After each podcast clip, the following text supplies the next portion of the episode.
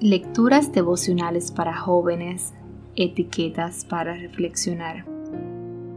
Cortesía del Departamento de Comunicaciones de la Iglesia Adventista del Séptimo Día Gascue en Santo Domingo, capital de la República Dominicana, en la voz de Maciel Jiménez. Hoy, 12 de marzo de 2021, Andrés el Presentador. En Juan capítulo 1, versículos 40 al 42, leemos. Andrés, hermano de Simón Pedro, era uno de los que había oído a Juan y habían seguido a Jesús. Este halló primero a su hermano Simón y le dijo, Hemos hallado al Mesías, que traducido es el Cristo, y le trajo a Jesús.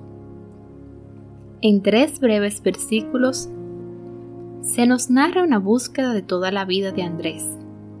Había buscado el Mesías hasta hallarlo, tenía que compartir su alegría con quien entendiera lo que ese hallazgo significaba, así que trajo a su hermano a Jesús. Pero esta no fue la única ocasión en que Andrés trajo a alguien a Jesús.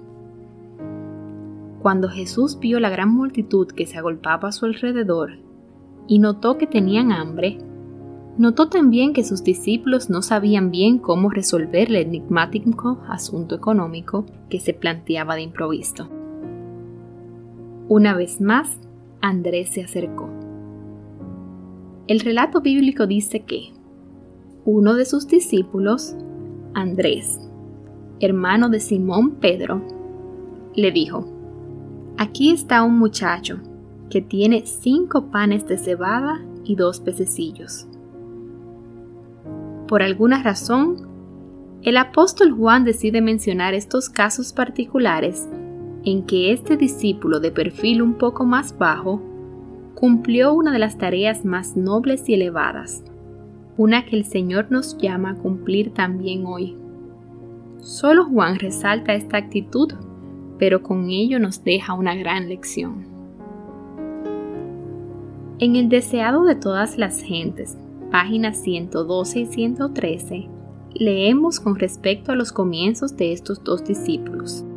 Si Juan y Andrés hubiesen estado dominados por los espíritus de incredulidad de los sacerdotes y los príncipes, no se habrían presentado como aprendices a los pies de Jesús. Es la contrición, la fe y el amor lo que habilita al alma para recibir sabiduría del cielo.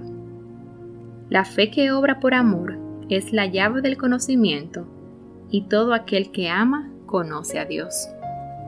Es posible que muchas veces sientas que no te tocan papeles protagónicos, que no eres la figura principal de algunos milagros conocidos. Pero esta actitud loable de Andrés, que fue reconocida para siempre, no es poca cosa ante los ojos de Dios. De forma silenciosa, sin grandes pretensiones, hoy puedes presentarle a Dios a una persona también.